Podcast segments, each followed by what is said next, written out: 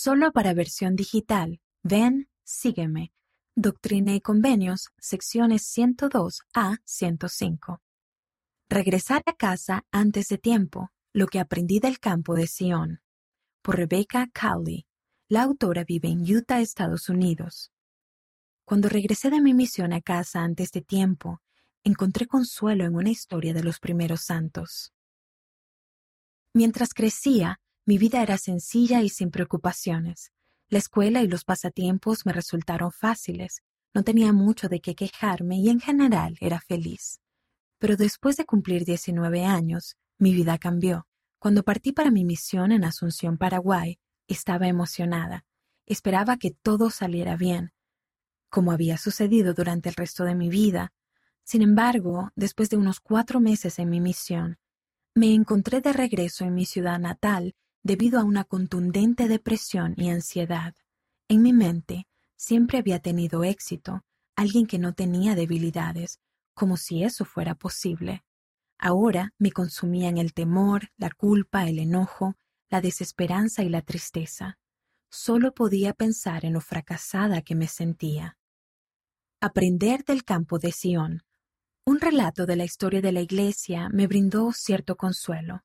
El 24 de febrero de 1834, José Smith recibió una revelación, Doctrina y Convenios, sección 103, con el fin de organizar a más de 100 hombres para que viajaran al condado de Jackson, Missouri, Estados Unidos, y ayudar a los santos a recuperar las tierras que habían perdido cuando fueron expulsados de allí el año anterior.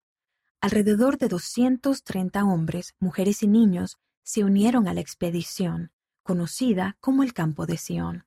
Después de prepararse, el grupo partió en mayo y marcharon hasta 65 kilómetros por día. El Campo de Sion no solo tuvo que enfrentar los aspectos físicos del trayecto, sino que algunos miembros del grupo también cayeron en murmuraciones, desobediencia y rebelión. Sin embargo, muchos otros permanecieron fieles y consideraron la expedición y la oportunidad de estar con José como un privilegio. Dado a que las circunstancias a su alrededor cambiaban, el profeta buscó la guía del Señor y recibió otra revelación en junio, Doctrina y Convenio 105, que indicaba que ya no era necesario continuar con sus esfuerzos. Los miembros del grupo regresaron a casa sin parecer haber cumplido con su propósito de redimir a Sion, aunque muchos reconocieron que no fue un fracaso porque el trayecto les permitió acercarse más a Dios y ver su mano en sus vidas. Desviar la atención de los porqués del pasado. Cuando los santos del campo de Sion se enfrentaron a la noticia de que regresarían a casa sin la bendición que esperaban, es posible que se hubieran preguntado por qué nuestro Padre Celestial les había pedido que hicieran el trayecto en primer lugar. Yo también me preguntaba por qué se me había guiado en una dirección que no resultó como lo había planeado. Después de varias semanas de sentir más tristeza de la que nunca antes había sentido, me di cuenta de que no quería seguir viviendo con una actitud tan negativa. Sabía que no había sido enviada a la tierra para vivir una vida consumida por el desánimo y el pesimismo. Al fin y al cabo, existimos para que tengamos gozo.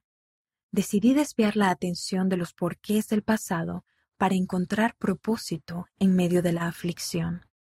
Me acerqué a otras personas, me ocupé en nuevos pasatiempos y volví a la universidad. También comencé un diario de gratitud. Lo que comenzó como anotaciones de una línea se convirtieron en páginas completas a medida que comencé a reconocer la mano del Señor en mi vida con más facilidad. Mis oraciones cambiaron de listas de deseos a listas de gratitud. Aunque mis días difíciles no desaparecieron, aún están presentes. Ahora sé la diferencia que marca el centrar mi perspectiva en lo bueno de la vida. En lugar de ver mis pruebas como algo malo, decidí verlas como una oportunidad de crecimiento.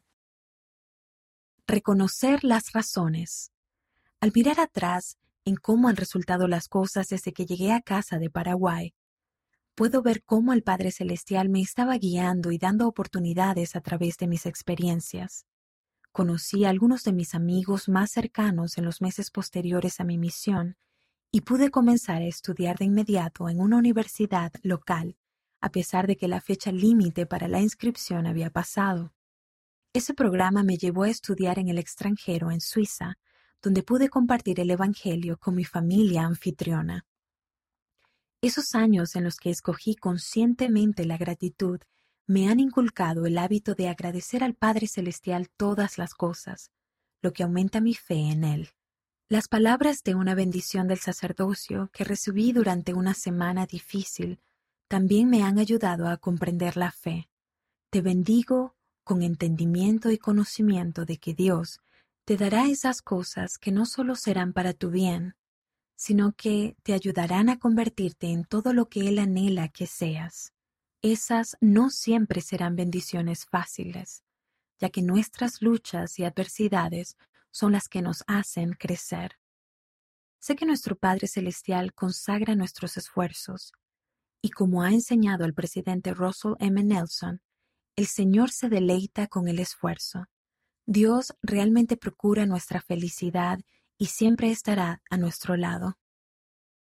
Descubre más. Hallarás más artículos para apoyar tu estudio de Ven, Sígueme en la revista Una de septiembre de 2021. ¿Qué bendiciones reciben los puros de corazón? Doctrina y Convenios, secciones 94 a 97. La parábola del noble, una lección de obediencia.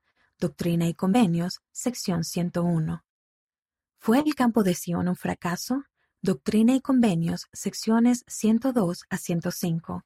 Las bendiciones del sacerdocio. Doctrina y Convenios, sección 107. Puedes enviar tu propio artículo, ideas o comentarios a liauna.churchofjesuschrist.org. Queremos saber de ti.